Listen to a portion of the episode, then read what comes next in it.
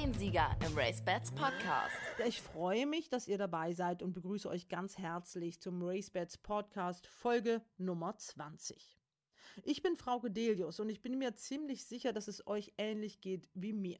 So richtig hat man es doch noch gar nicht verstanden, was da gerade mit uns passiert und was das Coronavirus mit uns und unserem Leben macht soziale Kontakte zu vermeiden, möglichst zu Hause zu bleiben, Angst zu haben vor der Ansteckungsgefahr und mit dem, was mit uns und vor allem auch mit unseren Angehörigen passieren kann. Also, wir müssen vorsichtig sein, wir müssen solidarisch sein und wir müssen irgendwie auch weitermachen. Und vor allem müssen wir auch ein bisschen Optimismus uns bewahren und dazu sind auch wir da. Denn wir wollen gar nicht so viel über das Coronavirus sprechen. Nur ein paar Fakten ganz am Anfang und danach habe ich ein wirklich tolles Thema für euch, das kann ich euch versprechen, denn Nicker und ich waren im Gestüt Schlenderhahn und da war die Welt wirklich wunderbar und herrlich und man glaubt gar nicht, dass da draußen Gefahren drohen. Aber dazu gleich. Erstmal zu den Fakten, was ist aktuell los im Vergleich zum letzten Podcast am vergangenen Samstag ist ja, was den Rennsport angeht, gar nicht so wahnsinnig viel passiert. Es steht nur jetzt definitiv fest, dass es mindestens bis zum 19. April, damit hat man sich ja den anderen Sportveranstaltungen angeschlossen, keine Pferderennen geben wird. Danach bleibt dann die Option, Geisterrennen zu veranstalten, aber auch das kann man zum jetzigen Zeitpunkt überhaupt nicht sagen. Auf dem europäischen Festland steht der Galopprennsport still. Ausnahmen sind Irland, die Türkei und Südafrika werden Rennen gelaufen und in Japan. Alles Geisterrennen. In Japan ist ja auch Philipp Minerik. Der hat uns per WhatsApp ein Video geschickt, das ihm mit Maske zeigt. Drei Tage vor den Rennen muss er in Quarantäne. Das heißt dann halt äh, drei Tage ohne Nachrichten von draußen. Ja, Fernseher nur auf Japanisch, japanische Nachrichten. Kann ich nicht viel anfangen. Äh, mein Übersetzer steckt leider fest in äh, Australien. Also kann er mir auch keine Nachrichten reinschmuggeln. So fühlt sich Quarantäne in Japan an. Wer weiß, was auf uns alles noch zukommt. Auf jeden Fall werden auch wir uns an die Bilder gewöhnen müssen, dass Menschen Masken tragen. Auch im Rennsport sieht man diese Bilder schon, so zum Beispiel im Rennstall von Friederike Schloms in Hoppegarten. Bei anderen dagegen herrscht noch Business as usual. Aus Frankreich hört man die Nachrichten, dass zum Teil die Lots schon nicht mehr zusammenreiten dürfen. Auf der anderen Seite werden Besitzern Gebühren erlassen. Also es passiert viel, aber es gibt auch gute Nachrichten. So läuft der Deckbetrieb wie geplant weiter. Dazu Günter Schmidt, der Transporteur von Taxi for Horses. Ein Live-Podcast aus dem Führerhaus Kleve EG 500. Hallo Frau Delius. Also wir sind ja eben über die Grenze gefahren, in beiden Richtungen, weder aus Belgien nach Frankreich noch zurück Frankreich nach Belgien irgendwelche Polizei oder andere Autoritäten, die irgendwas gestoppt, kontrolliert oder sonst was gemacht haben. Wir ja, sind auf dem Weg in die Normandie mit deutschen Stuten und geplant ist morgen mit französischen Stuten nach Deutschland zu fahren. Ja, bisher vollkommen problemlos. Ja, das ist die Nachricht, die wir so auch aus dem Gestüt Schlenderhahn mitbringen können. Dieses Gestüt hat ja eine wechselvolle Geschichte hinter sich. Es ist das älteste und erfolgreichste Privatgestüt Deutschlands. 1869 gegründet. Es hat zwei Weltkriege überlebt, auch die Annexion durch die Nationalsozialisten und jetzt auch die wirtschaftliche Krise, die dazu geführt hat, dass es einige Jahre nicht mehr in Familienbesitz war. All das ist ausgestanden. Das 150. Jubiläum wurde gefeiert. Das war im letzten Jahr. Auch mit der Botschaft, das Gestüt Schlenderhahn steht wieder im Besitz der Familie von Ullmann. Und das Jahr 2020 steht im Zeichen des Neuanfangs. Und das sind die Themen im Race Bats Podcast. Ja, wir sind mal wieder unterwegs. Wir, das sind Nika Estavaron und meine Wenigkeit, Frau Delius. Und wir sind in Bergheim und stehen hier gerade vor einem großen Tor. Das ist noch geschlossen und darauf steht Gestüt, Schlenderhahn für Unbefugte, kein Zutritt.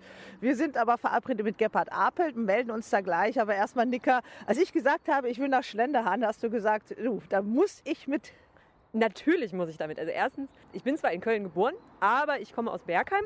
Ich habe unweit des Gestüts Charlottenhof, was ja jetzt auch Schlenderhahn ist, gelebt. Und ähm, wenn man hier im Umkreis aufgewachsen ist, dann ist man mit Schlenderhahn also gewissermaßen verbunden. Weil all das, was hier ist, so, so, das, das, findet sich nachher zusammen. Es gibt hier die Oleander-Apotheke, es gibt die Schwarzgoldstraße, es gibt die Birkhahnstraße, da gibt es einen sehr guten Chinesen übrigens, da ums Eck. Ähm, man begegnet den Schlenderhahnern, wenn man in Bergheim lebt, einfach überall. Und ich bin also ganz großer Fan, muss man einfach klipp und klar sagen. Ich kenne da die Historie. Also ich habe mich da als kleines Mädchen in meinem Pferdebuch in Schwarzgold verliebt. Und äh, deswegen habe ich da einfach einen besonderen Bezug zu Schlenderhahn. Und natürlich musste ich heute mit hin. Ja, und wir durften kommen, also finden wir ganz klasse. Gebhard Appel hat gesagt, okay, können wir machen. Jetzt klingeln wir hier mal, Gestüt Schlenderhahn. Mal gucken, was passiert. Kein Hausierer. Guten Morgen. Guten Morgen, Frau Codelius hier mit ich Nika reinverlesen? vom Sie Podcast. Ich war ja schon mal hier, aber ich habe es vergessen. Äh, geradeaus, ne? Und dann irgendwann rechts oder wie? Nee, direkt rechts. Der Apfel kann die aber auch holen. Direkt rechts hier. Ja, Ah, ja, direkt rechts den Berg hoch und dann hoch zum Schloss. okay, das finden wir. Wir kommen dahin. Pferd zu und dann dem Pferd den Rücken zuwenden. Alles Dann klar. können Sie links im Garagenhof parken und durchgehen. Dankeschön. Gerne. Tschüss. Ja, Nika, jetzt sind wir hier vom Schloss angekommen.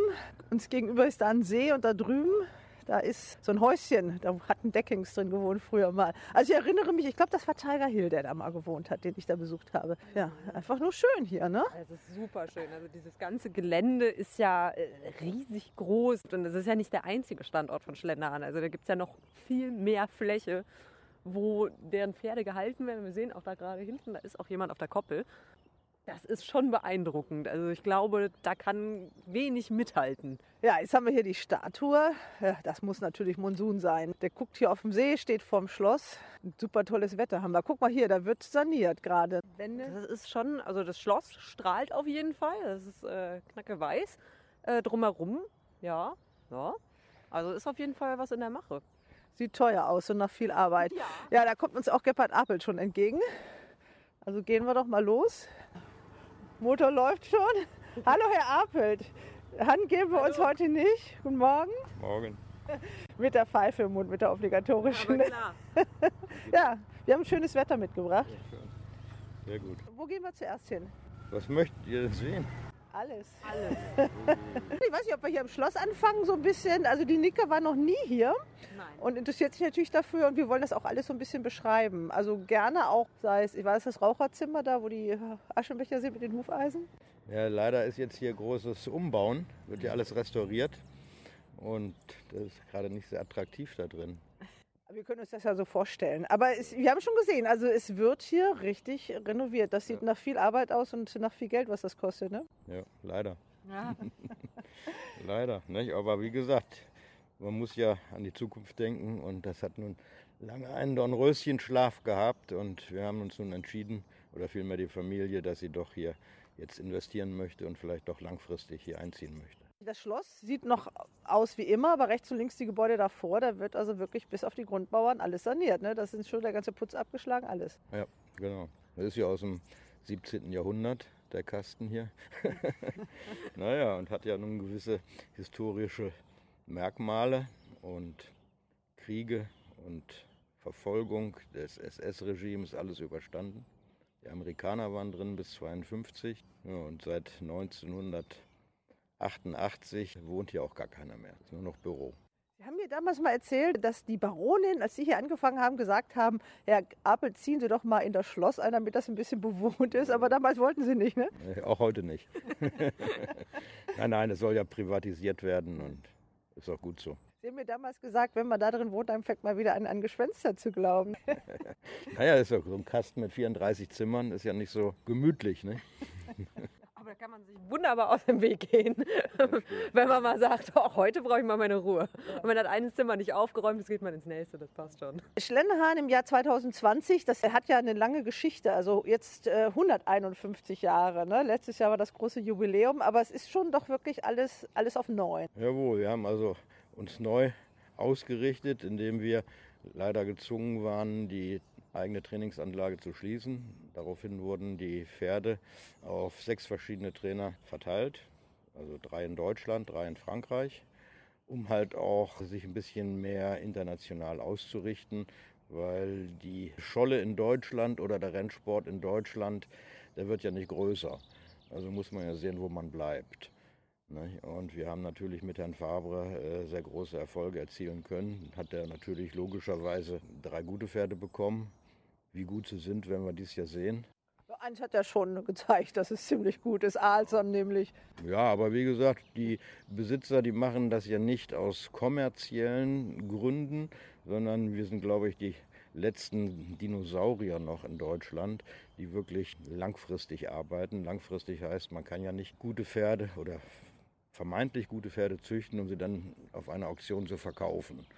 Also das werden wir in diesem Jahr nicht machen. Wir werden keine Pferde verkaufen, also keine Jährlinge, weil wir züchten halt für den Rennsport und sehen den Rennsport auch nicht so wie die Allgemeinheit äh, es sieht, sondern wirklich nur zur Selektion für die eigene Mutterstutenherde. Das sah ja in den letzten Jahren so ein bisschen anders aus, aber jetzt ist wieder alles in Familienbesitz und jetzt geht, ist man wieder, ich sag mal, wieder bei den Wurzeln, so wie es ja ursprünglich all die Jahre war. Wir sind einer der letzten Owner-Breeder. Nicht, dass wir sagen, äh, wir reduzieren unseren Bestand und züchten mit den guten alten Linien weiter. Wir sind dabei gewesen, die in den letzten 20 Jahren zugekauften Linien stark zu reduzieren, weil sie doch nicht so erfolgreich waren, bis auf zwei Ausnahmen. Das ist die G-Linie, also von Guadalupe mit äh, Gugnol und Giuliani. Diese Linie ist noch sehr stark profiliert hier. Und Ganz kurz, wir müssen ja den RaceBets-Zuhörern auch ein bisschen was erklären. Giuliani war Gruppe 1-Sieger für Schlenderhahn und steht jetzt in Erfmühle als Deckhengst. Also so gut war der. Es ist natürlich so, sein Vater Tertullian, das war der erste, den ich hier erleben durfte, der ist retired und das Blut äh, ist meiner Ansicht nach immer so ein bisschen unterschätzt worden. Wenn man sich genauer das Pedigree von diesem Tertullian anguckt, kommt man sehr schnell auf äh, Galileo und solche Ausnahmevererber. Und der hat relativ wenig Chancen bekommen, ist zwar Champion geworden. Und da ich an diese Linie glaube, die natürlich ihren Ursprung ja auch in Schlenderhahn hat, da muss man ja nicht lange nachblättern, haben wir uns entschieden, diesen Guliani hier aufzustellen. Ein bildschönes Pferd, ist ein hoffnungsvoller junger Hengst, wo die ersten jetzt in Rennstellen sind. Und die ersten Prognosen der Trainer sind nicht verkehrt. Ja, wir stehen jetzt hier vor dem alten Wintergarten. Man sieht also wirklich Baustelle, ne? Wird alles neu gemacht. Jawohl, wir hoffen, dass wir in zwei Jahren durch sind. So optimistisch, ne? Aber so an sich. Corona weiß man ja nie so, ne? Nee, das stimmt. Das stimmt. Aber das Ding ist, also ich meine, es ist, soll ja wieder in den Ursprungszustand. Und früher, da hat man ja selbst dort gewohnt. Also in der ganzen Historie wurde Schlenderhahn ja bewohnt. Einfach das Schloss. Und es wäre doch schade, wenn das verschwindet. Ja, ich meine, das war ja nie fester Wohnsitz, es war eigentlich immer nur Genau. äh, Sommerresidenz. Also die Familie hat im Winter in Köln gewohnt und ab Mai bis September zog man mit Sack und Pack hierher. Ja, stimmt, da gab es die Villa Türmchen am Rhein, ne? Genau. Genau. Ja, ja. Nein, und äh, wie gesagt, seit dem Tod von Gabriel Oppenheim ist hier auch nie was gemacht worden. Karin Baronin Ullmann hatte immer gesagt, ich ziehe hier nicht ein. Erst waren die Nazis da, die uns verfolgt haben, dann waren die Amerikaner da, die sich auch nicht sehr gut benommen haben. Dann ist ja ihr Mann in den 70er Jahren verstorben. Waldemar Oppenheim ist 52 verstorben und seit dem Tod von Waldemar Oppenheim hatte man hier eigentlich kein großes Interesse, da sehr viel zu unternehmen. Man hat das immer auf Standby gehalten und jetzt hat man sich wirklich entschieden, dass man mal ranklotzt und das wirklich wieder wohnbar macht. Ich meine, es ist zwar schön und groß, aber es ist ja jetzt wirklich nicht so ganz irre pompös. Also man kann sich das schon vorstellen. Ja, Es ist nicht Röttgen. Nein, nein, das ist nicht Röttgen, aber wie gesagt, das ist ja auch ein bisschen älter.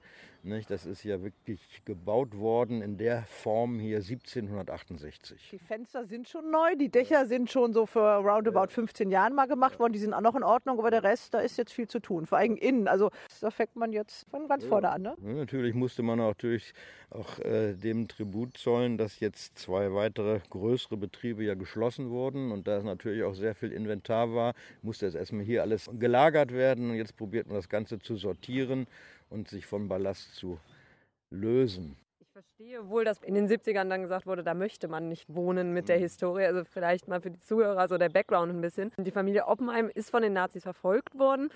Und das Problem da war auch, dass der Waldemar von Oppenheim, der ist äh, zum Stauffenberg-Attentat, ist er auch verhaftet worden. Man hat ihn frei gekriegt, aber danach musste die Familie untertauchen. Das Gestüt wurde zwangsenteignet und äh, ich bin mir gerade nicht sicher, wer von den Derby-Siegern als SS-Gestüt Schlenderhahn eingetragen ist. Allgäu. Allgäu, genau. Ja. Und ähm, das ist so ein bisschen der Background und ich glaube, ich denke mal, es ist nachvollziehbar für Leute, die diese Zeit halt erlebt haben, dass das mit zu schlechten Erinnerungen auch einfach verbunden ist. Die Familie ist damals in Beintal untergetaucht. Weiß ich auch nur ganz genau, weil ich selber mal in Beintal gelebt habe.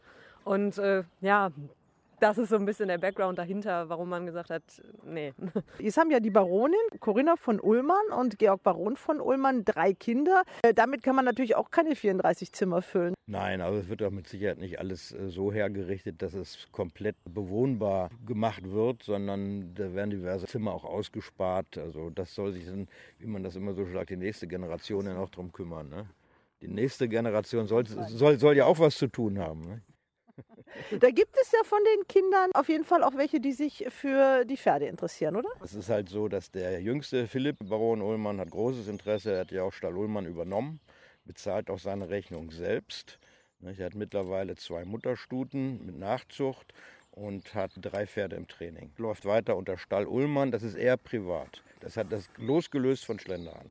Es war ja immer so, dass es gab immer die Farben vom Geschüt Schlendehahn und dann hat immer, das hat Georg Baron äh, von Ulmer mit seiner Mutter ja auch so gemacht, da gab es immer, dass man gesagt hat, losgelöst davon hatte dann der Erbe oder immer so schon die eigenen Farben. Das war dann immer Stall Ullmann. Das war schon die nächste Generation. Ne? Und das soll auch so bleiben. Und der Philipp, der hat auch großes Interesse, ist sehr stark äh, interessiert, macht seinen eigenen Deckplan für seine Stuten und, aber mit Ihrer Hilfe doch ein bisschen. Ja, aber ich lasse ihn mal. Ne?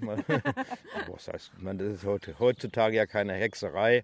Nicht? Und das Schöne ist halt so, dass er halt begeistert dabei ist und es hervorzuheben ist, dass er mit seinem eigenen Geld macht.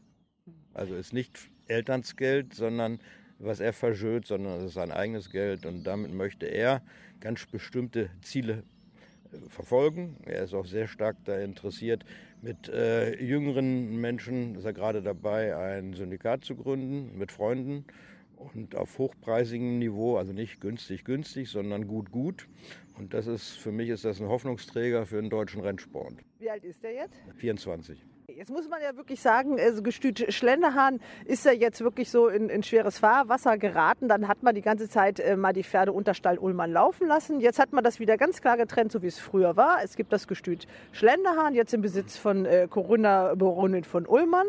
Und es gibt dann, wie Sie es eben gesagt haben, den Stall Ullmann, aber jetzt dann wieder für den Erben, der sich ja so auf eigenen Füßen, der sich selbst ein bisschen profilieren soll, damit man auch merkt, okay, der kann auch selber was mit Pferden. So soll es sein und er hat großes Interesse im Ausland, speziell äh, Frankreich, England. Also sein Wunsch ist auch in den nächsten ein, zwei Jahren Pferde in England im Training zu haben.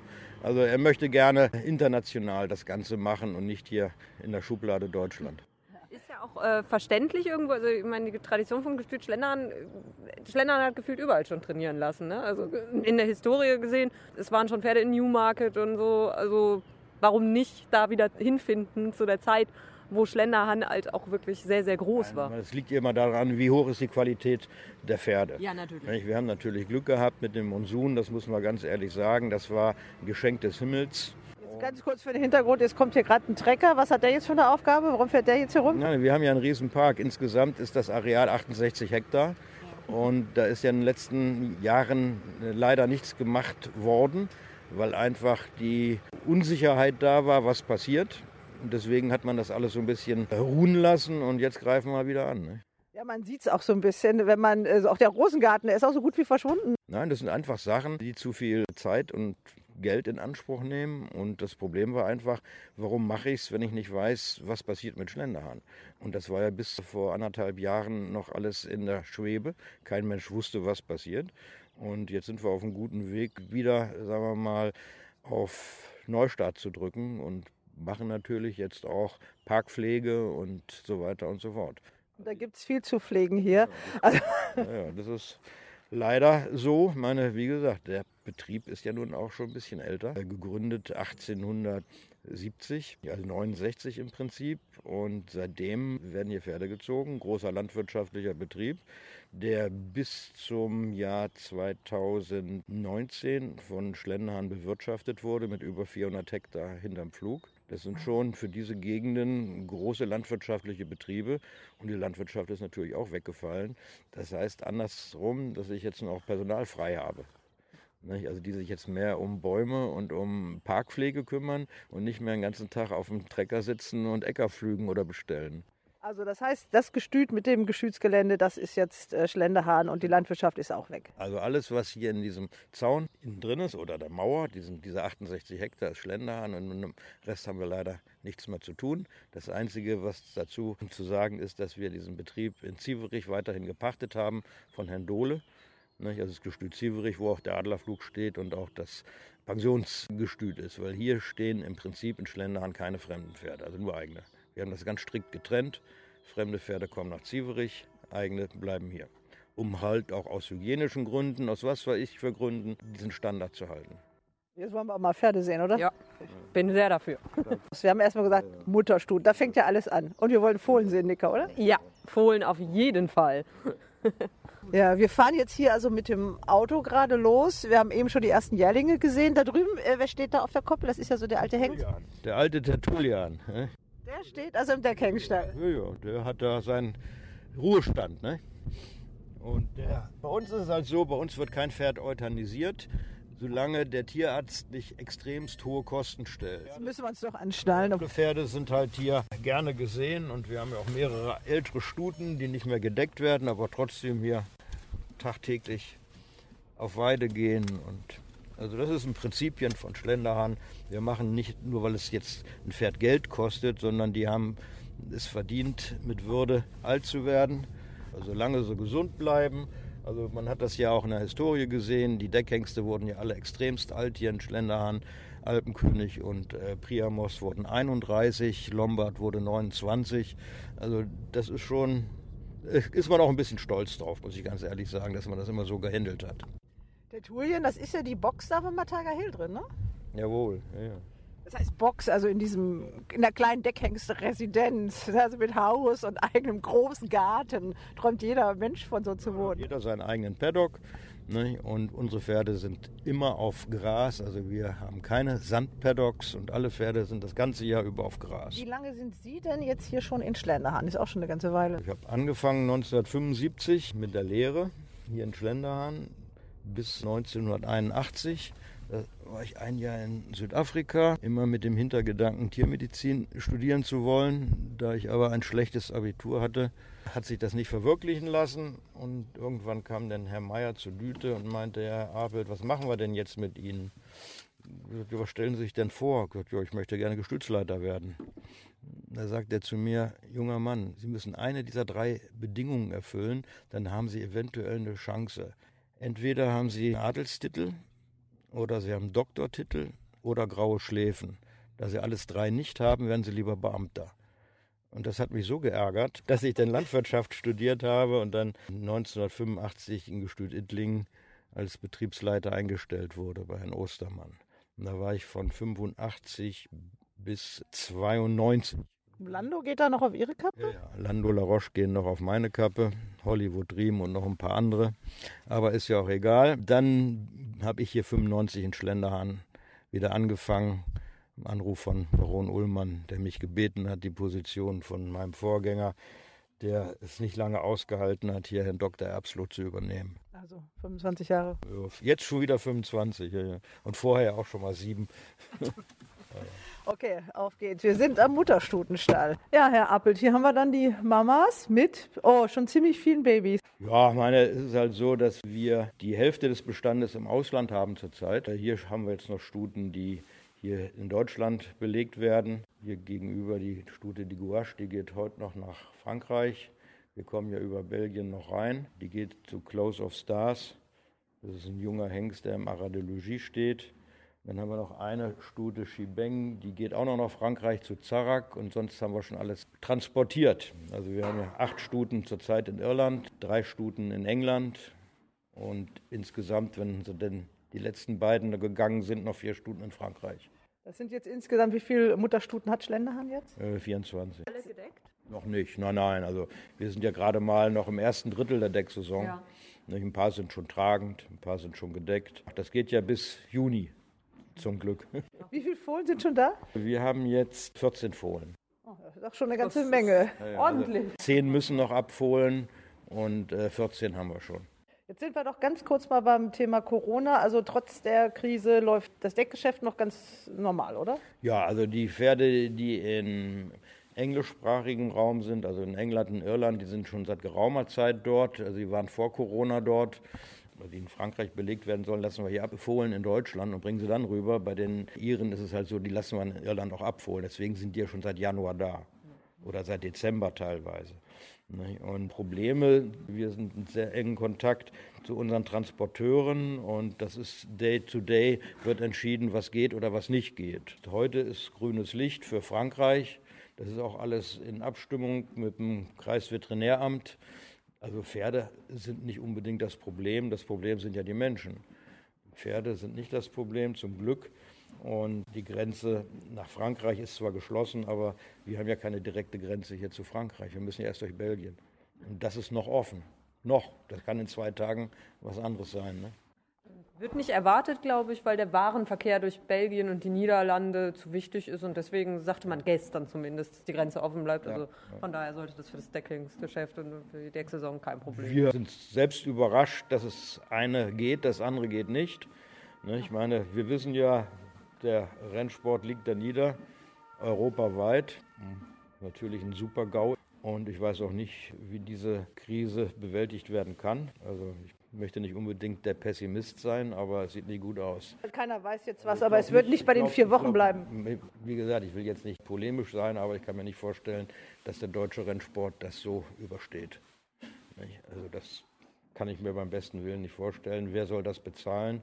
Der Rennverein veranstaltet nicht, es kann nichts verdient werden, es sind keine Umsätze, das Wettgeschäft liegt da nieder. Wer soll diese Zahlen auffangen? Und die Bundesregierung oder die EU, die können ja nicht alle Löcher stopfen. Also irgendwo müssen wir schon einen ganz harten Schnitt wieder machen. Und da wir sowieso in einem Rennpreisbereich extremst niedrigen Land sind, für die gleichen Kosten wie in England, Frankreich oder auch in Irland, haben wir natürlich die Spanne zwischen Kosten und eventuellen Einnahmen, die ist schon sehr, sehr schwierig. Also ist mit sehr viel Engagement und Mut und Enthusiasmus werden wir es vielleicht hinkriegen, aber ich kann mir auch gut vorstellen, dass der eine oder andere dann die Segel streicht. Ganz klar. Also auch Menschen, die kleinere Betriebe haben und jetzt ja alle darunter leiden. Das Erste, was sie abschaffen werden, sind die Rennpferde. Das ist kein Muss. Ja, ich, meine, ich habe das aus Frankreich jetzt gehört. Wir waren ein Trainer, der zwei Pferde von uns trainiert. Der hat mich vorgestern angerufen und hat gesagt, also das ist schon extrem schwierig, auch in Chantilly jetzt Pferde zu trainieren, weil die Leute auch nicht mehr zusammen irgendwo arbeiten können. Und er kann nicht dafür garantieren, dass das Saisonziel, sprich die Pferde irgendwann rauszubringen und einen besseren Rennen zu laufen, sagen wir mal, verwirklicht werden kann. Und Also auch im Training schon Einschränkungen. ja, in Frankreich. Ja, Frankreich hat ja nochmal einen anderen Status derzeit noch als Deutschland, ob das. Äh, Und da muss sich natürlich, oder wird sich denn jeder fragen, äh, wenn ich schon, ich sag mal, 70 Euro am Tag bezahle und habe nichts davon, es gibt eine Möglichkeit, die Pferde nach Deutschland zu holen, aber da kommen wir auch nicht weiter mit, weil hier kann man ja auch nicht am Rennen teilnehmen. Und ne, ich kann mir vorstellen, für den kleineren Besitzer, in Anführungsstrichen, oder kleineren Züchter, der wird sich schon seine Gedanken machen müssen. Oder er hat so viel Passion, dass er sagt, okay, ich sage sowieso, ich bin ja auch kleiner Züchter, ich habe auch eine Mutterstute mit Fohlen und ein Jährling, das zahle ich ja auch selbst. Nicht? Und für mich ist das ein Hobby und wenn ich mir dieses Hobby nicht mehr leisten kann, dann ist es halt so. Ich meine, es gibt leider auch sehr viele Leute in der heutigen Zeit, die spekulieren, dass sie Geld verdienen damit, indem sie Pferde handeln. Äh, ja, ist ja sehr riskant und deswegen kann ich die Leute auch verstehen, die sagen, nee, das ist, wenn die Passion nicht ausreicht, dass sie dann halt kürzer treten oder sich verabschieden. Jetzt muss man sich wirklich fragen, und das ist auch das Letzte, was ich zu dem Thema machen möchte, aber trotzdem machen wir diesen einen Part nochmal Corona aktuell. Man muss ja fast befürchten, dass die Pferde gar nicht auf der Rennbahn zu sehen sind. Also das Worst, den Worst Case, ne? dass die also gar nicht auf die Bahn kommen. Das kann passieren. Ja, das wissen wir alles nicht. Ne? Ich meine, ich könnte mir vorstellen, dass falls diese Krise sich beruhigt, dass man sich vielleicht doch dann dazu entscheiden kann, Pferderennen stattzufinden, aber vielleicht noch ohne Zuschauer. Aber sonst haben wir die Aufgabe des Staates nicht erfüllt. Mich interessieren nicht die Ausgleich 4 und die Amateurrennen, interessieren mich nicht. Mich interessiert die Selektion für die Zucht. Und dafür steht Schlenderhahn und nicht für Basissport. Nicht? Ich muss drei, vier gute Rennbahnen haben, die müssen drei, vier gute Rennen veranstalten, damit halt diese Selektion weitergeführt werden kann. Und das ist der Auftrag des Staates und nicht der Basissport. Der Rennsport hat ja nur diese Art von Selektion. Es gibt nur die Prüfung über die Rennbahn. Es gibt nicht, hat das Pferd schöne Gänge oder sonst irgendwas, wie das in anderen Zuchtverbänden ist. Genau es das. gibt nur den Zielpfosten. Nicht? Und das ist die Aufgabe. Und, nicht? und deswegen haben wir überhaupt die Toto-Lizenz, sonst hätten wir gar keinen Rennsport hier in Deutschland. Und das darf man nicht aus den Augen verlieren. Und deswegen brauche ich meiner Ansicht nicht auch mit aller Gewalt zwölf Rennen an einem Tag oder es reichen ja auch sechs Rennen. Und wenn jetzt diese Geschichte vorbei sein sollte, dann kann man halt zwölf Rennen übergangsmäßig machen, weil die Felder werden sowieso so rappelvoll sein. Also da muss ja sowieso irgendwo was ich, was muss man sich was einfallen lassen. Nicht? Also dann werden wahrscheinlich 14, 15 Rennen an einem Tag stattfinden müssen. Anders geht es ja gar nicht. Das ist ja auch so, also ähm, dass in Skandinavien zum Beispiel die Traber, die machen noch, die haben Geisterrennen. Und es ist ja auch wichtig irgendwo. Ich meine, wir müssen auch alle Rennen, die jetzt noch kommen werden, vielleicht, also sofern sie denn stattfinden. Ich meine, es sind ja auch viele Sachen rescheduled. Kentucky Derby ist jetzt gerade auf September verlegt worden und Ist sowas. das zum Beispiel eine Sache auch, wo man sagt, das Derby kann zu diesem Termin auf jeden Fall nicht aufrechterhalten werden? Sehe ich so. Weil wir haben ja gar keine Qualifikationsrennen mehr. Ich kann ja nicht unbedingt mit einem Pferd, wo ich wenig weiß, im deutschen Derby äh, starten. Da tue ich dem Pferd keinen Gefallen und dem Rennen auch nicht. Also ist schon eine verdammt schwierige Situation. Wahrscheinlich werden wir dann irgendwo und ab April Rennen haben, wo dann in zwei Abteilungen ein Mädenrennen, ich sag mal in Köln gelaufen wird und dass ich gar keine Chance habe, mich regelkonform zu qualifizieren laut GAG und dann müssen halt irgendwelche Regelungen gefunden werden. Wir sind gerade die Mitarbeiter los. Holen jetzt die Fohlen rein. Ja. Ja, dann gehen wir, können wir dann mal mit hingehen? Gucken wir mal. Ja, die Fohlen. Also das ist ja eigentlich so Ihr Job, diese Fohlen, das zu planen, wie die zustande kommen, also welcher Vater äh, zu oder welche Stute zu welchem Hengst geht. Jetzt haben Sie schon äh, 14. Gibt es so eins, wo Sie sagen so, ha, das ist, ist so richtig mein, mein Mumm, das ist richtig gut gelungen, das ist so eine Paarung, die ich mir erträumt habe? Das ist also so ein abgedroschener Spruch. Also wir freuen uns auf jedes Fohlen. Klar hat man seine Favoriten, nur ist es halt so, wir wissen alle, dass alles passieren kann. Man hat eine Stute, die zwei, drei sehr gute Produkte schon auf der Bahn hat und auf einmal kommt nichts mehr. Oder andersrum, dass eine Stute zwei, drei mäßige Produkte auf der Bahn hat und auf einmal kommt ein Kracher. Also deswegen ist es halt so, wir haben halt zum Glück, toi, toi, toi, alles gesunde Fohlen. Wir haben also keine Probleme mit Verstellungen oder mit Krankheiten. Und diese Stutenherde von uns ist ja nun sehr selektiert. Und da hofft man natürlich mit jedem Produkt, dass man eine Chance hat, später dann auch im besseren Rennen teilzunehmen. Zurück zum Gestütsleben. Babyalarm. Die Mutterstuten und die Fohlen werden von der Koppel geholt. Ja, Appelt, wenn man solche Bilder sieht, ich muss ganz ehrlich sagen, da beneide ich Sie um Ihren Job. Das ist doch eigentlich ein Traum, oder? Ja, die alte Baronin auch immer gesagt. Ne? Also eigentlich haben sie den besten Job, andere Leute würden dafür Geld bezahlen. Warum nehmen sie überhaupt Geld und warum wollen sie eigentlich auch einen Urlaub? Hier in Schlenderhahn ist jeder Tag Urlaub.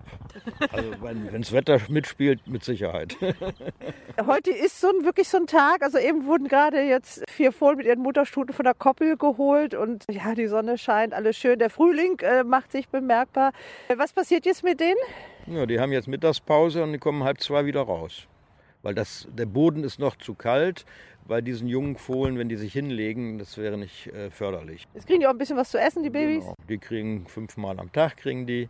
Ne, die kriegen morgens um sieben, das, halb sieben das erste Mal und abends um zehn das letzte Mal. Also über den Tag verteilt. Die Fohlen werden nicht speziell gefüttert, die fressen dann, wenn sie älter sind, bei der Mutter mit. Ne, also die Fohlen füttern wir hier nicht selbst, nicht extra. Das müssen die Mütter alleine erledigen. Genau. Deswegen haben wir ja gutes Gras und bin auch ein Freund davon, der Aussage zurück zur Natur. Und alles, was künstlich ist, brauchen wir nicht. Ein Pferd ist ein Steppentier, so viel draußen wie möglich und so wenig Kunst wie nötig. Es ist ja auch so, dass die Vollblutfohlen auch, das dient ja auch so ein bisschen dazu, dass sie sich auch immer an Menschen gewöhnen, von Anfang an. Ne? Also, dass die wirklich nicht den ganzen Tag auf der Koppel bleiben, sondern die müssen auch immer wieder lernen, geführt zu werden und so weiter. Ja, das ist ein Lernprozess und je eher sie alles kapieren, was man von ihnen möchte, desto einfacher ist es in der weiteren Ausbildung des Pferdes. Ist ja ganz klar, wenn jetzt zum Beispiel Jährlinge in den Rennstall einrücken und die kennen alles, ist er wesentlich angenehmer, als wenn ich da wild gewordene Halbstarke habe, wo ich erst einmal anfangen muss, die Mähne zu verziehen oder wo noch nie der Schmied dran war. Also das wird hier schon von frühester Jugend an geübt. Deswegen haben wir auch ausreichend Personal. Das ist die Hauptaufgabe. Wie viele Menschen arbeiten hier in Schlenderhahn? Zurzeit haben wir hier in diesem Betrieb acht Mitarbeiter, was für die Anzahl der Pferde sehr, sehr luxuriös ist.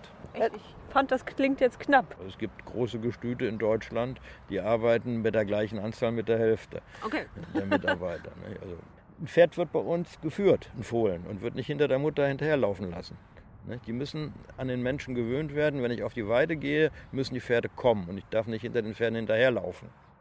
Nicht? Also muss schon eine Beziehung da sein oder auch eine Bindung da sein und das geht nur mit sehr gutem Personal, mit Erfahrung und die das alle schon seit Jahren mehr oder weniger so praktizieren. Sabine Sommer, Sie arbeiten hier im Gestüt Schlenderhahn. An so einem Tag wie heute muss ich sagen, ein Traumarbeitsplatz, oder? Auf jeden Fall bei dem Wetter. Und wir können auch an die frische Luft im Moment, ne? Ja, Sie kümmern sich hier um die äh, Mutterstuten und die Babys, ne? Teilweise, ja. Ich bin zur Teilzeit hier, ich bin Mama selber noch und arbeite Teilzeit hier. Was ist denn hier so das Schönste an Ihrer Arbeit? Also mit diesem Fohlen, das macht Spaß, oder? Genau, die Fohlen und die Stuten, das ist echt schön. Mit den Pferden arbeiten, das ist die Hauptsache, das gefällt mir am meisten. Wie ist der denn hier so als Chef? Der kommt ja immer so ein bisschen knorrig daher. Ich sehe ihn leider auch nicht so oft, aber er ist eigentlich ganz korrekt. Doch. Okay, also passen Sie gut auf die Kleinen auf, damit die Ja, dann. auf jeden Fall.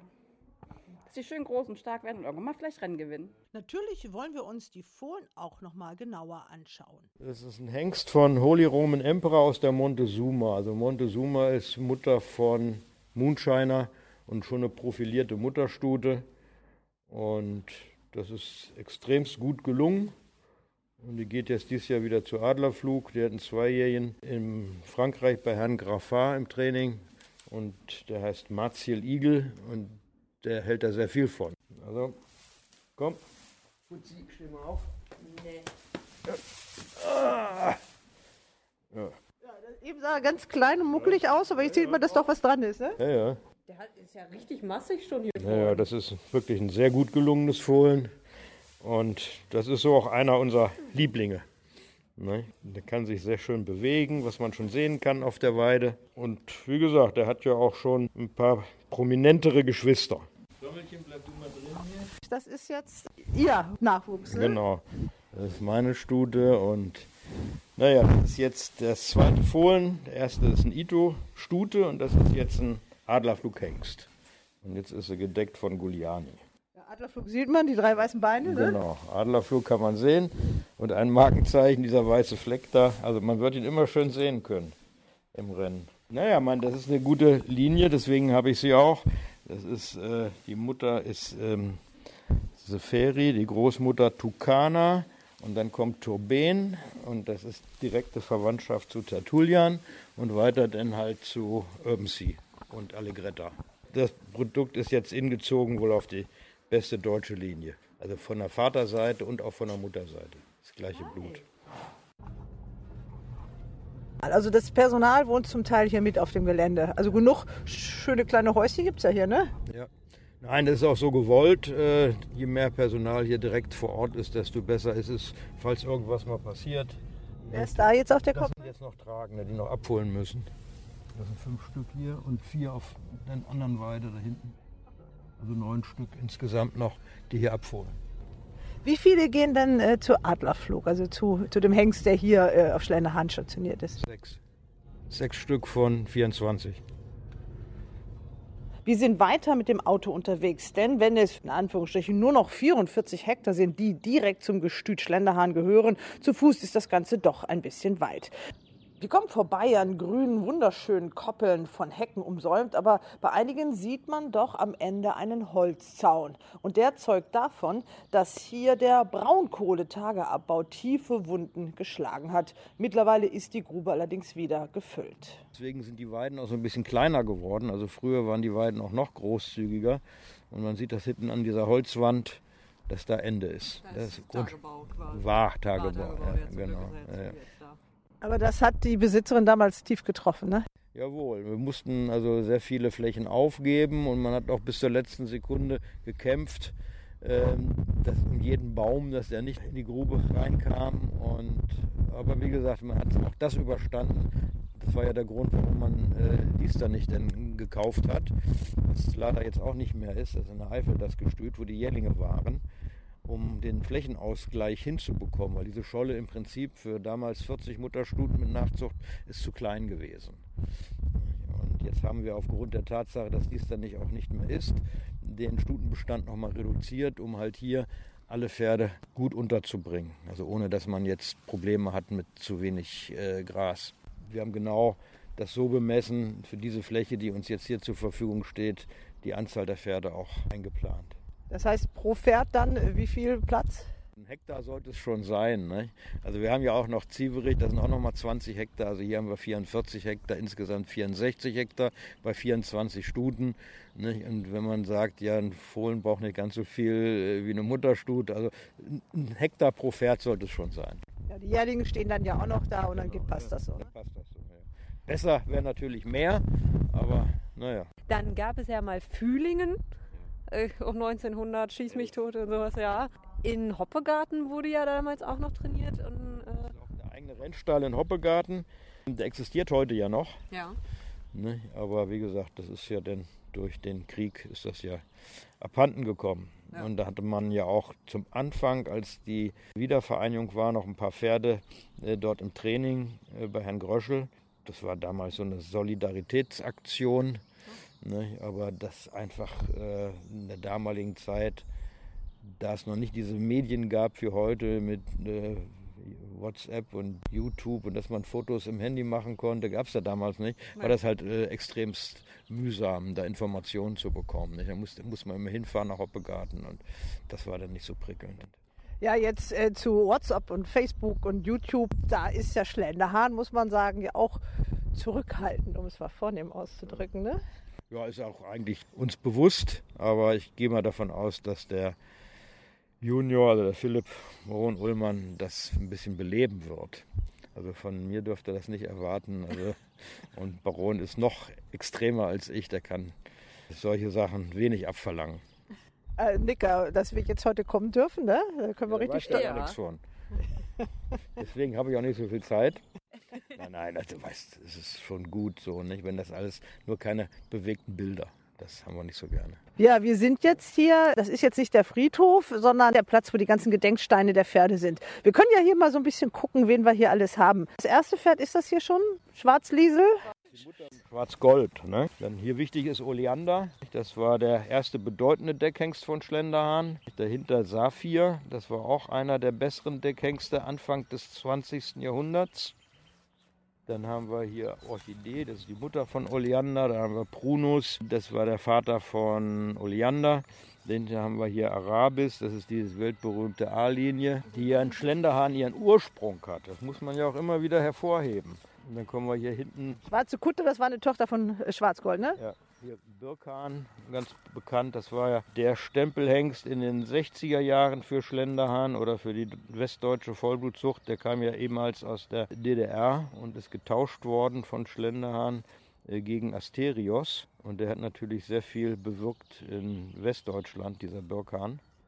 Nicht? Palazzo, das ist die Mutter der drei bedeutenden Hengste Priamos, Pallas, Pantheon und Pamino. Das ist eine Mutter, die vier Deckhengste gebracht hat. Das ist diese Palazzo. Den haben wir hier selbst.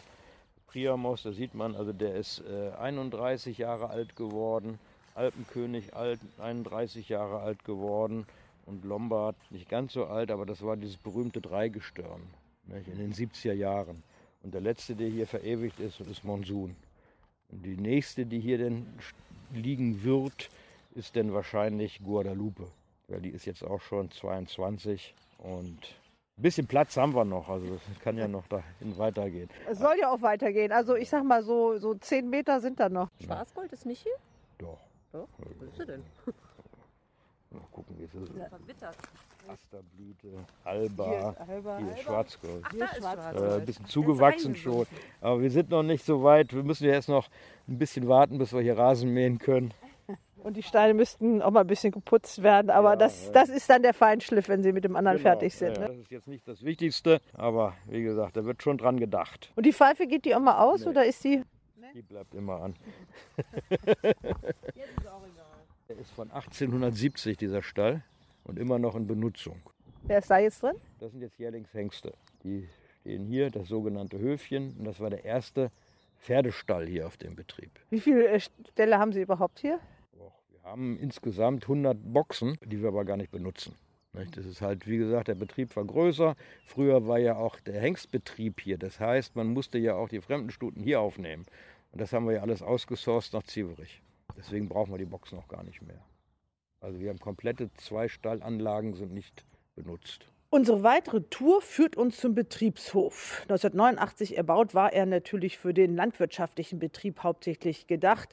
Jetzt soll er eine neue Bestimmung kriegen. Das werden wir jetzt umbauen hier in ein Jährlingsvorbereitungs- und Reha-Zentrum für Pferde. Wir werden also hier das ausbauen. Der Aquatrainer, den haben wir von nicht schon mitgebracht. Der steht da schon. Da kommt jetzt noch eine Führmaschine hierher. Und die große Strohhalle werden wir umbauen in eine Reithalle. Da haben wir genug Platz hier, bevor wir es vermieten für irgendwelche Karawane. also macht ihr das Pre-Training dann auch hier direkt Selbst, auf dem Gestüt? Ja. Also jetzt die, vor uns die Halle, die wird, das wird Reithalle und Heu und Stroh wird dann hier in den anderen Gebäuden gelagert. Und dann kommt hier noch eine Führmaschine davor. Aquatrainer haben wir da. Naja, ich möchte gerne autark bleiben, wie wir auch meistens waren. Das alles in einer Regie halten. Das war ja auch der Grund, warum wir damals die Rennbahn gebaut haben. Nicht, weil wir die Trainingsmöglichkeiten in Köln für schlecht befunden haben, sondern einzig und allein das kompakter zu halten. Dass man möglichst nah an allen Facetten des Sports dran ist, also auch räumlich. Dass man die Rennbahn vor der Tür hat, die Aufzucht vor der Tür hat und eine Person mehr oder weniger alles an einem Tag abchecken kann. Das war eigentlich der Sinn der Sache. Dass die jetzt aufgegeben werden musste, das kann man ja vielleicht doch nochmal erklären, weil da ist ja wirklich viel schiefgelaufen in den Medien. Unter anderem hat es selbst damals noch German Racing ja verkehrt gemacht, indem die geschrieben haben, die Trainingszentrale macht zu, aber bebildern das mit dem Bild des Schlosses, was natürlich dann ein bisschen irreführend war und für Verwirrung gesorgt hat. Also das hätte man ein bisschen detaillierter machen müssen. Aber sie konnten und wollten sich diese Trainingsanlage, die sie ja zurück hätten kaufen müssen, nicht leisten. Nein, äh, vor allem vor dem Hintergrund der Situation also auch vor Corona sah es ja nicht rosig aus. Und das Problem sind ja die immer steigenden Personalkosten. Haben wir auch das Radio ausgemacht. Äh, wir machen einen kurzen Boxenstopp, weil äh, das ist wieder so schön. Äh, Nicker muss mal eben los und ein Foto machen. Aber Sie haben schon gesagt, also das war auch vor dem Hintergrund der Situation des Galopprennsports in Deutschland, dass man ja. gesagt hat, mit dem Trainingsbetrieb machen wir so in der Form nicht weiter. Nein, das, das war dann eine betriebswirtschaftliche Überlegung, weil wir ja selbst die Anlage auch pflegen mussten. Das heißt, wir mussten die Grasbahn pflegen, die Sandbahn pflegen. Dafür braucht man alleine schon mal zwei Arbeitskräfte jeden Tag. Das war natürlich ein Traum oder ist noch ein Traum, diese Anlage nur äh, aus betriebswirtschaftlichen Gründen sehr stark angezweifelt. Auch unser Rennpreisniveau oder egal ob es Jährlingsverkäufe ist, das kann nicht aufgefangen werden. Und irgendwann muss man sich dann entscheiden, macht man A, macht man B oder macht man alles. Und man hat sich entschieden, A zu machen. Klar hätte man die Anlage zurückkaufen können, aber dieser Geldbetrag, der dafür gefordert wurde von der Deutschen Bank, äh, war absolut unrealistisch. Ich hätte mal 6,9 Millionen gehört. Genau. Das ist noch nicht mal die Hälfte wert, weil es ist ja auch Leichtbauweise. Es ist auch schon hier wieder 16 Jahre her. Es muss auch wieder viel Geld in die Restaurierung reingesteckt werden. Und da wir sowieso den Pferdebestand reduziert hatten, unabhängig davon, war es auch schwierig, die Anlage voll zu bekommen. Ne? Also das mit 64 Boxen, dass die 64 Boxen auch an, ausgelastet sind. Ja, Nika ist wieder da. Was sehen wir jetzt? Ja, wir fahren jetzt im Jährlingsbereich. Also das ist jetzt, hier fangen jetzt so die Heimat der Jährlinge an. Da haben Sie jetzt auch 24? Nicht ganz? Nicht ganz, ja, ja, aber jetzt sind aufgeteilt in vier Abteilungen. Zwei Lots mit Stuten, zwei Lots mit Hengsten. Das ist jetzt ein Stutenlot. Der Waldkoppel, dahinter ist der Waldstall, der auch nicht mehr in Benutzung ist. Der ist von 1911. Ja, hier braucht man auf jeden Fall ein Auto oder man ja. könnte jeden Tag eine Joggingrunde einlegen, ne? Ja, also normalerweise mit dem Fahrrad hätte man nur das Problem, dass man permanenten Platten hat. Wegen der Dornenhecken. Wenn man diese schönen äh, Gebäude sieht, ist natürlich fast ein bisschen schade, wenn sowas alles leer steht, ne? Ja, aber das, wie gesagt, wenn noch Zeit und Geld ist, würden wir auch gerne sowas nochmal wieder restaurieren. Hier ist die zweite Abteilung von Jährling Stuten. Ja, da steigen wir nochmal aus, oder? Ja. Gucken wir nochmal. Ganz zu Beginn der Zeit Schlenderhahn war ja der Fokus auch mal auf Stiepler. Da wurde sich, glaube ich, anteilig eingekauft an Grand National-Siegern auch. Der Fokus ist ganz weg. Warum eigentlich? Kann ich auch so nicht sagen. Also die jetzigen Besitzer haben da kein Interesse dran am Hindernissport. Zu Zeiten von Gabriel von Oppenheim gab es noch vereinzelt äh, Hindernispferde. Ja. Und jetzt unter Karin, Baronin Ullmann, gar nicht mehr, weil sie wollte das nicht. Und jetzt ist auch kein Interesse daran, obwohl jetzt unsere Hengste ja zum großen Teil höchst erfolgreich in diesem Metier arbeiten. Ich wollte sagen, der Dann Getaway. sagen, ne? sagen Sie ruhig mal, welche das alles sind, damit wir die Namen auch nochmal hören. Ja, das ist Getaway, Scirocco, Arcadio. Das sind schon in England und in Irland äh, vier oder fünf Hengste, September Storm und wie sie alle heißen. Die sind ja alle hier mehr oder weniger groß geworden und haben eine ordentliche Karriere da in diesem Metier hingelegt. In erster Linie logischerweise Getaway, der nun ein bisschen gehypt wird. Nicht, mit einer Decktaxe von 9000 Euro, das ist also für einen Hindernisvererber schon ganz gut. Also wir haben in Deutschland auf der Flachen ja nur zwei Hengste, die teurer sind. Ne? Getaway ist ein Sohn von Monsun, ne? Ja, und alles, alles Monsunsöhne. Ne? Und auch jetzt der Network, der nicht ein Schlenderhahner ist, aber auch ein Monsunsohn, ein Gentle Wave. Also der hat schon in diesem Metier schon große Meriten. Aber noch größer, glaube ich persönlich, als Mutterstutenvererber. Siehe jetzt aktuell Waldgeist und ein paar andere Stadtzeliter und wie auch immer. Also der Hengst war ein Segen für Deutschland und wir hoffen, dass wir noch möglichst lange davon profitieren. Ja, aber es fehlt immer noch der Nachfolger von ihm. Der wird auch nicht kommen, glaube ich nicht.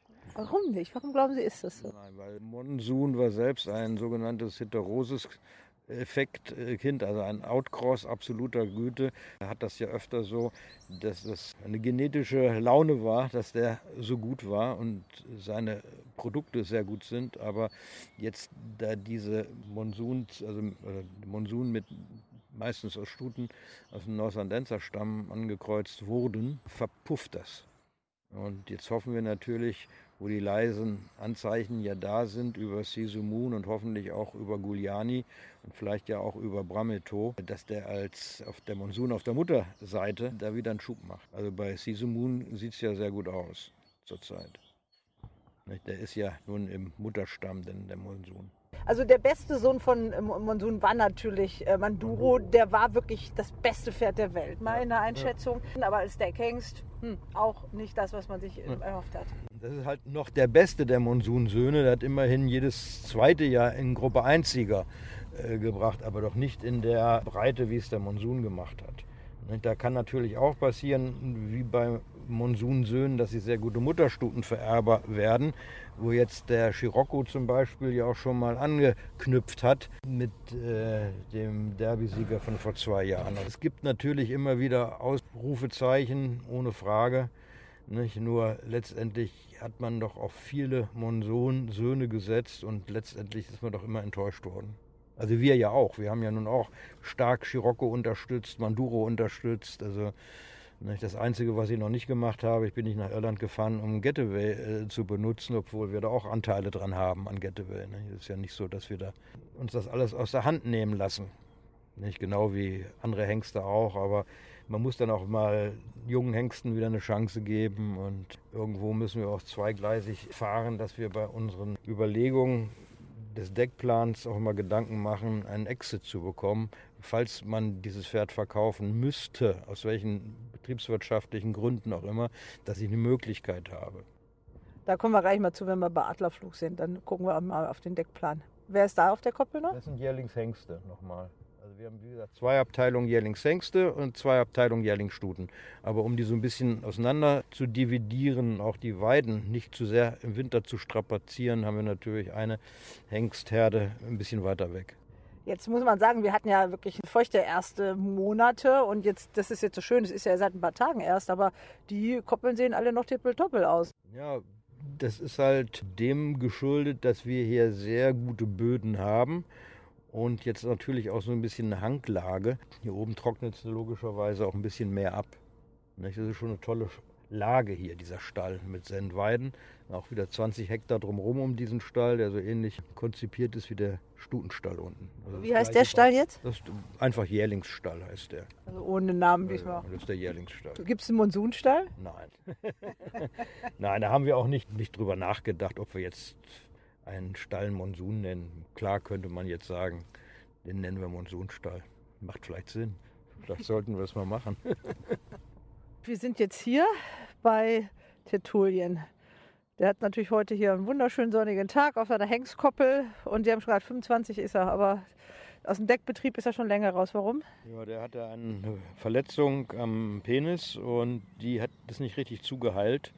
Und äh, bei der Bedeckung hat er Probleme bekommen mit der Schleimhaut und Blut. Und wenn Blut halt bei dem Samen mit dabei ist, dann äh, wird keine Stute mehr tragen. Dazu hat er noch einen Herzfehler bekommen, altersbedingt. Und deswegen hat man sich entschieden, das Gnadenbrot ihm zu gönnen. Er hat ja seinen Sohn, der Giuliani, hoffen wir, dass er in seine Fußstapfen tritt. Er war zwar nicht das beste Rennpferd, aber war ein hartes Rennpferd. Er hat bis einschließlich siebenjährig Grupperennen gewonnen. Ist leider nicht so unterstützt worden, wie man das sich gewünscht hat. Aber das war auch geschuldet an der Rennleistung, die maximal als Gruppe 3-Sieger ja nur war. Da durfte man nicht allzu viel erwarten, obwohl er natürlich im Blut drei Viertel verwandt ist zu Urban Sea.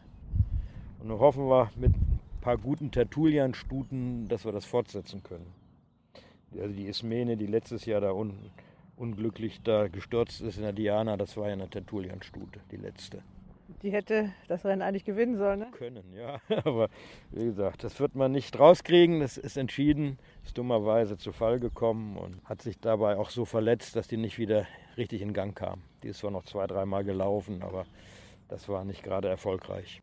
Die haben sie jetzt mit in die Zucht genommen? Ja, ja, die ist jetzt bei Australia, ist schon gedeckt und wird dann im Sommer hierher kommen und hoffentlich dann ein gesundes Fohlen bekommen. Ja, an diesem See hier, also vor dem Deckhengststall, da gab es immer ein Schwanenpaar. Das hatte eine besondere Farbe. Früher waren es weiße und irgendwann waren es mal schwarze. Und das letzte Schwanenpaar, das war doch sehr aggressiv. Und daraufhin haben wir uns dann entschieden, die abzuschaffen. Die sind jetzt ein Schloss Dück. Bei Neuss sind die jetzt die Schwäne. Also das heißt, die haben ihr Revier verteidigt. genau. Das war nicht ganz angenehm manchmal. Jetzt sind wir hier, okay. Sehr zerstört worden durch Sturm Sabine. Wir hatten doch jetzt fast einen Monat nur damit zu tun, die Sturmschäden zu beseitigen. Ja, Vor allem bei diesen alten Bäumen. Man sieht natürlich über die Stämme hier die Baumstämme schon ziemlich verwüstet. Auch das alte Bootshaus ist zerstört. Da sind große Pappel draufgefallen. Hier unten auf der Ecke, da wo jetzt die beiden Gänse da sind. Ja, da müssen wir noch ein bisschen hier arbeiten dran. Das ist leider schade. Ja, das war jetzt äh, der private Friedhof. Dahinter ist dann der öffentliche und die Genau. Kirche. Ja, genau. Ja. Ja, und auf dem privaten Friedhof liegen praktisch alle, die mit dem Gestüt Schlenderhahn mal verbunden waren. Also die zweite, dritte, vierte Generation liegt da. Die fünfte Generation ist ja zum Glück noch am Leben. Der Eduard, der liegt hier nicht. Nein. Also die erste Generation liegt nicht, aber die, die zweite, dritte und vierte. Gegründet wurde Schlenderhahn ja von Eduard von Oppenheim 1869. Und dann haben wir, wie gesagt, die anderen. Jetzt fahren wir wohin? Auto holen. Auto holen, gut. Weil wir vorhin ein bisschen anders gefahren sind. Aber wir haben auch zum Ziel gefunden. Wir sind über die Feldwege da hinten. Wer wohnt jetzt hier in diesem ersten Haus? Mitarbeiter auch. Jeder Wohnraum ist hier für Mitarbeiter zur Verfügung gestellt worden. Und Sie selber wohnen auch auf dem Gestüt? Ja. Und hier auch. Was auch ganz praktisch ist. Ortswechsel. Etwa fünf Kilometer entfernt vom Gestüt Schlenderhahn liegt Sieverich. Das ist die Dependance für die Gaststuten und für die Deckhengste. In diesem Fall ist es nur einer Adlerflug. Der Derby-Sieger von 2007, auf den man 31 Jahre lang warten musste, das war Derby-Sieg Nummer 17. Danach folgte ja noch der bisher letzte Derby-Sieger Wiener Walzer als Nummer 18. Ja, Nika, das sind auch so ein bisschen Kindheitserinnerungen. Ne? Also Nika hat gerade erzählt, da vorne in der Kirche war ihre Großmutter Küsterin und deine Eltern wohnen ein paar hundert Meter weiter. Ne? Genau, genau. Und ich habe als Kind hier vorm Tor gestanden, da war es noch Charlottenhof und habe reingeguckt und habe natürlich geschaut, ob Pferde da sind. Und einmal durfte ich auch mal streicheln, als hier vorne irgendwer am Paddock stand. Aber du weißt nicht mehr, wer das war. Nein, das weiß ich leider nicht mehr. Wie alt werde ich gewesen sein? Sechs, sieben? Also ne, wir durften als Kinder quasi alleine zum Spielplatz laufen, aber nicht so viel weiter, weil hier ist natürlich eine Hauptstraße dran. Da sollte man dann natürlich als Kind nicht alleine unterwegs sein, äh, unter einem gewissen Alter. Meine Freundin und ich sind halt trotzdem mal kurz hier hingestiefelt, weil wir Pferde gucken wollten. Du kannst immer weitermachen, ich muss mal zum Auto und meinen Fotoapparat holen. Wir stehen jetzt hier im Innenhof quasi. Hier ist momentan Adlerflug und die Gaststuten. Ja, und Frühjahrsputz. Weiden sind zum Teil schon geschleppt. Jetzt hoffen wir, dass noch ein bisschen Gras wächst und dass auch alles gut ausgelastet wird. Ne, Das ist ja. Ja. hier, wie man sieht, alles neu, mehr oder weniger Ja, restauriert Wahnsinn. worden. Und hier sind insgesamt 44 Boxen.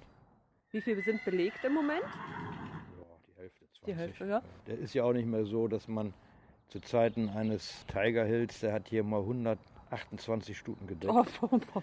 Der, okay. Mon der Monsun, der hat gedeckt in seinem besten Jahr 95 Stuten. Hui. Und das ist natürlich nicht mehr so. Jetzt ist man froh, wenn man 50 Stuten bekommt. Da ist man schon sehr, sehr froh. Aber wie gesagt, wir sind ja noch im ersten Drittel der Decksaison. Vielleicht passiert ja noch ein bisschen was. Ja, wollen wir hoffen, auch wegen der ganzen Corona-Sache, dass da nicht irgendwelche Ja. Einschränkungen noch fürs, fürs Deckgeschäft kommen. Ja. Aber so an sich ist das ja auch ein Träumchen hier. Also Ja. da möchte man ja auch gerne seine Zuchtstute unterstellen. Ne? Nö, so schöne, kompakte An Anlage nicht? mit 20 Hektar und alles schön gepflegt, restauriert. Und hier macht das Arbeiten dann ja auch Spaß. das sind jetzt alles Pensionsstuten, die wir jetzt hier Ja, gerade das sind, das sind alles. Pensionen. Also das sind jetzt Stuten äh, für Adlerflug zum Decken, nicht? teilweise auch aus dem Ausland. Wir haben jetzt zurzeit zwei Stuten aus Frankreich, zwei Stuten aus England, die dann länger hier bleiben, also bis sie dann mit 40, 50 Tagen tragend sind. Die deutschen Stuten kommen meistens per Walk-in. Die kommen an, werden gedeckt und gehen wieder nach Hause. Außer jetzt zum Beispiel Görlsdorf, die weiter weg sind, die haben ihre Stuten dann hier. Das ist ja wie Frankreich, wenn Görlsdorf hier anreist, von den Kilometern her noch weiter. Ne? Ja, ist ein bisschen weit. Kann ich ja noch nachvollziehen, warum man sagt, okay, die bleiben dann jetzt mal hier. Das ist also die Erft. Gestüt ist mitten in der Stadt, müssen immer über diese Brücke da. Ja, stimmt. Ja, die Erft fließt mitten durch quasi, durch das ganze Gestüt. Das ist äh, der Erft-Flutkanal, der ist auch was breiter, deswegen. Nein, das ist schon sehr selten, dass ein Gestüt also mitten in der Stadt liegt. Nicht? Also ist ja wirklich die, in der Bundesstraße und der Betrieb ist auch aus den 20er Jahren, 1920er Jahren ist der gegründet worden und äh, ist natürlich im Landschaftsschutzgebiet. Deswegen darf hier logischerweise auch nichts gebaut werden. Der Besitzer ist auch sehr rührig, das ist der Herr Dohle. Dem gehören die Hitmärkte. Der wohnt auch hier. Der wohnt hier äh, in dem Bungalow. Ah. Und der legt natürlich auch Wert darauf, dass das auch immer gepflegt ist und ist ja auch sein Anspruch. Und er hat natürlich einen schönen Vorgarten mit schönen Vollblütern. ne? Wer hat das schon? Wer hat das? ja? Ich kenne das noch, dass hier Kühe stehen auch. Gibt's die noch? Nee, nicht mehr. Ah. Äh, wir hatten ein großes Problem. Vor sieben Jahren sind die Kühe mal ausgebrochen Oh. und liefen durch die Fußgängerzone in Bergheim. Und daraufhin haben wir uns dann entschieden, dass hier nicht mehr, dass hier keine Kühe mehr hinkommen. Ja, ich, ich also wie gesagt, ich kenne die, die Weiden halt und stehen da Vollblüter und auf der nächsten stehen halt Ja, Kühe. ja. So kenne ich das noch. Ja, das ist eigentlich eine gute Sache mit den Kühen, also zur Weidehygiene und auch, dass die Kühe das wegputzen, was die Pferde stehen lassen. Aber aus sicherheits- und verkehrstechnischen Gründen haben wir das dann eingestellt mit den Rindern. Guten Tag, junger Mann. Also jung bist du gar nicht mehr, ne? Hi. Ja, jetzt sind wir hier bei Adlerflug. Da haben wir schon die ganzen Kinder gesehen. Ne? Kannst du nicht verleugnen, die Vaterschaft, ne? Auf gar keinen Fall. Der Kopf, die bunten Farben, eindeutig. Das ist ein Schlenderhahn. Der hat für sie das Derby gewonnen nach langer, langer Durchstrecke. Ne? Nach 31 Jahren, ja. Deswegen ist halt zwangsläufig, nach, dass er nachdem, also in, in Harzburg, das erstmal auch auf Eis liegt, da weiß man ja auch nicht, wie es weitergeht, dass der hierher kommt. Also das ging gar nicht anders. Ja, man musste schon sich ein bisschen bemühen. Waren auch andere Pläne da, aber da wir ja neben der Harzburg GBR der größte Anteilseigner sind, der ist ja ein Syndikatshengst, hat man sich dann verständigt, dass der denn hier seine vielleicht auch nur vorübergehende Heimat findet. Man weiß es nicht, aber jetzt sind ja auch schon die drei Jahre rum. Der steht jetzt das dritte Jahr hier und muss mal sehen, was mit Harzburg weitergeht. Aber Er ist jetzt auch 16 und Harzburg, äh, da hat sich ja baulich noch gar nichts getan. Ne? Nein, aber wie gesagt, der hat hier seine Heimat und wir sind auch ganz froh, dass wir ihn hier haben. Hat natürlich zurzeit ein bisschen schwierig, weil halt im letzten Jahr die Pferde nicht zahlenmäßig so groß waren, dass man große Erfolge einfahren konnte mit seinen Produkten. Aber wir glauben, dass das in diesem Jahr oder spätestens im nächsten Jahr besser wird, weil doch die Bücher dann wesentlich höher waren. Er hat also vor drei Jahren 70 Stuten gedeckt, vor zwei Jahren 60 Stuten. Er ist noch ganz gut im Geschäft. Äh, das Interesse aus dem Ausland, wenn die hierher kommen, dann ist es meistens auch nur wegen ihm oder dann wahrscheinlich noch Soldier Hollow, ne? Es ist natürlich schwierig, vom Ausland Pferde in diesem Preissegment zu bekommen, obwohl er meiner Ansicht nach von der Decktaxe noch ganz äh, ordentlich ist. Er ist nicht überteuert. Aber wie gesagt, die Produkte müssen jetzt mal wieder ein bisschen schneller laufen. Ich meine, er hat natürlich seine Gruppe Einziger mit Iquitos und Ito und Lacazar, aber ich gehe davon aus, dass wir dieses Jahr ein bisschen mehr hören werden von ihm oder von seinen Produkten. Ja, muss jetzt wieder auch was nachkommen, weil Ito ja. und äh, Iquitos, die sind ja selber jetzt schon im gleichen Geschäft genau. wie ihr Vater. Genau. Aber er ist gut dabei, sieht gut aus, deckt gut, war nicht ganz einfach, als er von Harzbock hierher kam, da er ein Sensibelchen ist. Er ist ein sehr sensibles Pferd. Sagt man den Füchsen ja gerne schon mal nach, ne? Ist das bei ihm bewahrheitet? Bei ihm ist das bewahrheitet. Wie äußert sich dann sowas? Also der vermisst dann wirklich das, die vertrauten Leute, die vertraute genau. Umgebung? Nee, der, wir brauchen einen Ansprechpartner. Der muss wirklich seine Leute haben. Und man merkt das bei ihm, wenn jetzt zum Beispiel Wochenende ist und es ist ein Fremder hier, nicht, dann ist er erstmal ein bisschen äh, irritiert. Er ist also sehr an Menschen gebunden. Peter, das ist ein Pfleger hier, der Peter. Ne, und der wiehert schon, wenn er vorbeikommt. So muss das auch sein. Ja, dann gehe ich doch mal in die Box rein und frage den Peter mal selber, der den Adlerflug hat. Adlerflug, du kannst uns das ja leider nur nicht erzählen, ne? Wie ist der denn so? Ja, ganz artig. Ganz artige. Nicht bestartig, ganz liebe, liebe Pferd. Aber der hat ja Sie als ihr seinen Freund auserkoren, ja? Hier als seinen Menschenfreund. Ja, ja, das stimmt, ja. Wie viel Zeit verbringt sie denn mit ihm so? Oh, so eineinhalb Stunden am Tag so. Okay, also er muss dann noch bekuschelt werden. Mit Strick hier, den er beißt, das ist auch so eine kleine Macke, das spielt er, oder was ist ja, das? Ja, ja, sehr verspielt, ja. Wie sieht so der Tagesablauf für so einen Deckhengst aus, wenn er jetzt gerade nicht deckt? Na, der wird morgens gefüttert, dann kommt er auf die Weide. In der Zwischenzeit wird die Box gemacht und dann sieht die Decksaison im Idealfall so aus, dass er morgens um 10 Uhr eine Stute deckt und nachmittags um 4 Uhr. Dann kommt er nachmittags nochmal raus und im Winter, wenn das Wetter zu schlecht ist, longiert den Herr Paseke an der Halle. Oh. Der wird longiert. Das ist ein Pferd, der sehr bewegungsfreudig ist und sehr viel Bewegung braucht. Also ich könnte mir vorstellen, wenn der, sagen wir mal, ein bisschen jünger wäre, dann könnte auch noch, mal, könnte auch noch Rennen laufen. Also da hätte er noch Spaß dran. Äh, das ist keiner, der doof in der Ecke rumsteht und nur frisst. Er ist sehr neugierig. Man sieht es, man sieht es gerade. Beobachtet alles. Er kann stundenlang hier vor seiner Box stehen und beobachten, was auf dem Hof los ist. Kriegt alles mit, sobald ein Auto vorfährt, wiehert er. er könnte ja eine Stute zum Decken kommen. Ne? Man muss ja auch ein bisschen kontrollieren. Also, ja, genau. ne, wer hier ein- und ausgeht, da muss man ja mal schauen. Ist der Wachhund hier, ne? Genau. Ganz kurz nur noch zu Ihrem Deckplan. So, Sie haben schon gesagt, einige Stuten sind in England, einige sind in Frankreich. Sechs gehen hier zu, zum Chef, zum vierbeinigen Chef. Die Zeiten sind im Moment schwierig, ne? Für, für den ganzen deutschen Galopprennsport. Aber mit Ihrem Deckplan, äh, da fühlen Sie sich gut gerüstet für, wann sehen wir die dann in drei Jahren? Ja, ich meine, es ist natürlich immer so, es gibt natürlich Hengste, die extrem teuer sind, die auch sehr schwierig zu bekommen sind. Also wir wollten dieses Jahr eine Stute zu Kingman schicken und die wurde nicht genommen, obwohl man bereit ist, diese Summe in die Hand zu nehmen. Und dann gibt es halt Hengste, die in einem mittleren Preissegment sind, die es leider in Deutschland zu wenig gibt. Und wir müssen ja auch sehen, dass der Sport international ist und nicht deutsch. Und wenn man, wie gesagt, ein Exit haben möchte, dass man eventuell mal Jährlinge verkaufen möchte oder muss, dann ist es natürlich äh, interessant, wenn man einen international gesuchten Hengst hat, als wenn man jetzt. Adlerflug kaspert da die ganze Zeit rum. Ja, ja. nee, und so machen wir halt unseren Deckplan, dass wir die Hälfte der Pferde, äh, sagen wir mal, zu attraktiven Hengsten, eventuell auch kommerziellen Hengsten schicken. Ne, und dann halt einen Teil der Stuten zu Proven Seiern schickt, wo man schon weiß, dass sie Nachkommenleistung haben. Natürlich probiert man was Neues aus, so wie jetzt mit in Deutschland mit äh, Best Solution oder mit Brameto und in Frankreich machen wir das auch mit, mit Zarak und mit Close of Stars und in Irland logischerweise auch. In England habe ich jetzt die Tusket Wings, die Gruppesiegerin bei Mazar, das ist der Derby-Sieger vom letzten Jahr. Da probiert man mal was aus, auch eine sehr interessante Inzucht auf Urban Sea, was wir natürlich machen können, da wir die passenden Stuten auch haben durch diese A-Linie. Muss man mal gucken, was denn da rauskommt. Das ist hochinteressant. Also diese Inzucht auf Urban Sea hat in Kulmur sehr gut funktioniert. Vielleicht bei uns ja auch. Mal gucken.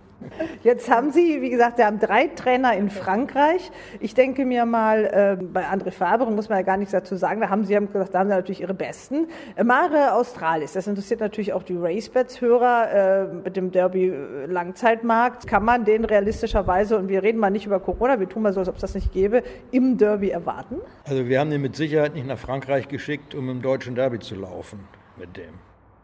Beantwortet das die Frage. Also wenn der sich so weiterentwickelt, wie er sich zurzeit entwickelt, geht der Weg ganz klar Grand Prix de Paris und französisches Derby. Wenn jetzt die Entwicklung nicht so weitergeht, wie Herr Fabre sich das vorstellt, dann könnte es auch passieren, dass er im deutschen Derby läuft. Also gestrichen ist er noch nicht. Aber die Idee war logischerweise, dass man international mit dem Pferd läuft. Was erhoffen Sie sich von Alsen? Alson ist schwierig, weil er hat sehr viel schon gezeigt und viel gelaufen zweijährig, was eigentlich unüblich ist für Schlenderhahn, dass man einen Zweijährigen sechsmal laufen lässt. Aber er hat sich sehr gut entwickelt. Im Nachhinein, wenn man jetzt geahnt hätte, haben Sie es genau richtig gemacht. Ja, es, es gibt ja keine Regeln. Nicht? Und wir haben immer gesagt, das Pferd entscheidet. Nicht? Und nicht irgendwie ein Besitzer oder irgendwo ein Trainer, sondern das Pferd sagt dem Trainer, ich bin da oder ich bin nicht da. Da muss man das respektieren. Und der Weg sollte, also vor Corona, der sollte im April laufen in einem Grupperennen in Frankreich und dann hoffen, dass er nichts an Klasse und Form verloren hat. Und das nächste Rennen sollte dann eigentlich die 2000 Guineas in Frankreich sein. Alternativ, wir wissen ja, dass der Herr Fabre nicht nur den hat, sondern noch vielleicht zwei, drei bessere, äh, dass man die vielleicht ein bisschen auseinanderhält nicht? diesen Earthlight und diesen Victor Ludlum. Nicht? Also mit Sicherheit werden die nicht alle zusammen in einem Rennen laufen. Deswegen hat man dem Alson, also nicht wir, sondern Herr Fabre, der ihn für sehr gut äh, erachtet, eine Nennung auch für die englischen 2000 Guineas gegeben. Also es war jetzt nicht unser Wunsch, das war Herrn Fabres Wunsch. Wenn man Pferde zu Herrn Fabre gibt, dann lässt man sich auf sowas ein. Herr Fabre sagt Nein, dann auch. Dann ist auch ganz klar, dass man da nicht groß rumeiert und sagt, okay, wenn Sie da Mumm drauf haben, dann zahlen wir das auch gerne. Welche äh, Pferde hat denn Stenner dann noch fürs Derby? Also 18 Derby-Siege haben sie. Der letzte ist auch Wiener Walzer 2009, auch schon eine Weile her. Tja, das ist eine schwierige Frage, weil die Trainer fangen jetzt ja erst an, die, die sogenannten besseren Pferde zu arbeiten. Also in Deutschland haben wir noch ein Pferd bei Herrn Klug im Training und der vielleicht äh, gut genug sein könnte, wissen wir noch zu wenig. Und sonst hätten wir noch einen in Frankreich, der steht bei Herrn Graffat, das ist der Vollbruder zu Ito, auch ein Adlerflugsohn, von dem Herr Graffat auch meint, lasst den noch mal im Derby stehen, aber ich glaube schon, dass das auch einer wäre für äh, französische Grupperennen. Sagen Sie mal den Namen nochmal. Äh, In Swoop heißt der. In Swoop, das scheint ein, vor drei Tagen rief er mich an und habe ich nochmal gefragt, soll ich ein Derby rausnehmen, weil das kostet ja auch Geld, unnützerweise, warum soll der stehen? Äh, wenn der Trainer sagt nein. Ne? Und hat er gesagt, nee, lass mal stehen, aber die anderen wird es schwierig. Also wie gesagt, die besseren Pferde stehen, glaube ich, schon in Frankreich. Jetzt haben Sie ja in Deutschland drei Trainer. Klug, Hausstein, Werner Hausstein ja, und Wöhler. und Wöhler. Kein Peter Schürgen dabei, nicht der Trainer, äh, bei denen die vorher, bei dem die Pferde vorher alle waren.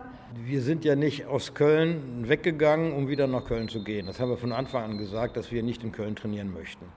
Das haben wir auch Herrn Schürgen gesagt und Herrn Suboritsch gesagt und wie sie alle heißen. Also von uns Schlenderhahn wird kein Pferd in Köln trainieren lassen.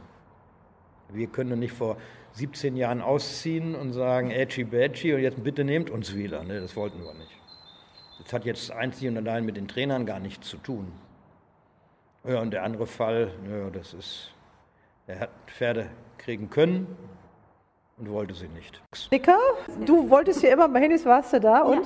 Äh, Ich finde es mega. Ich finde das total toll hier. Das ist so ein bisschen so, was man sich halt als Kind dann aus seinen Büchern ausgemalt hat. Wie Also jetzt, ja, der hat gesagt, nicht die Wendy-Nummer jetzt. Nein, ich weiß, der Abel sagt, Wendy ist doof, aber äh, man ist als Kind halt das kleine Wendy-Mädchen, das Pferde liebt und äh, das seine äh, Faszination einfach da so ein bisschen drauf versteift hat. Und deswegen ist das für mich auch nach wie vor so ein bisschen so ein Flashback in so eine sehr schöne Zeit. Und, und äh, da gehört Schlenderhahn auch immer für mich zu.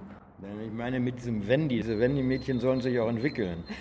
Genau. Da, das vermisse ich manchmal so ein bisschen. Mit dem Geschlecht und des Enthusiasmus der jungen Damen gewidmet, dass sie extrem sich für Pferde jeglichen Couleurs interessieren.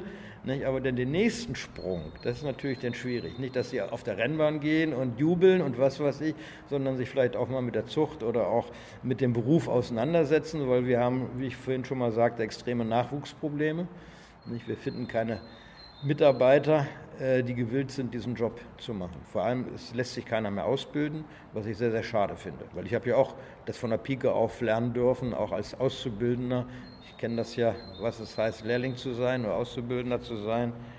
Und äh, das ist ein sehr schöner Beruf, aber an Nachwuchs mangelt es uns überall. Man muss aber früh aufstehen und auch bereit sein, nicht immer auf die Uhr zu gucken. Ne?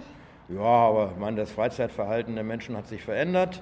Es ist halt so, aber wie gesagt, man kann alt werden dabei, man kann gesund bleiben dabei und Das heißt, wenn jetzt hier Hörer sind, die sagen, Mensch, ich möchte das gerne machen, Sie haben noch Platz, ja? eine Lehrstelle. Ja, ja. Ich frage gerne rum. Bei mir auf der Seite sind viele Aber wie junge gesagt, Sie Mädels. kennen ja, äh, Ja, gut, ich die weiß. Schwierigkeiten. Also, wir verlassen das jetzt. Wir gehen durch das Tor und gehen wieder in unsere normale Corona-Welt. Normale Corona-Welt. Nicht normale Corona-Welt. Also, wir gehen dann wieder hinaus und gucken, was die Schlenderhahner machen und was das jetzt äh, in den nächsten Wochen und Monaten hier wird. Danke, Herr Appel. Ja, gerne. Ich bedanke mich auch ganz herzlich dafür, dass ich mal hier rein durfte. Das hat mich äh, sehr, sehr gefreut. Vielen Dank. Hals und Bein. Bis zum nächsten Race Bats Podcast.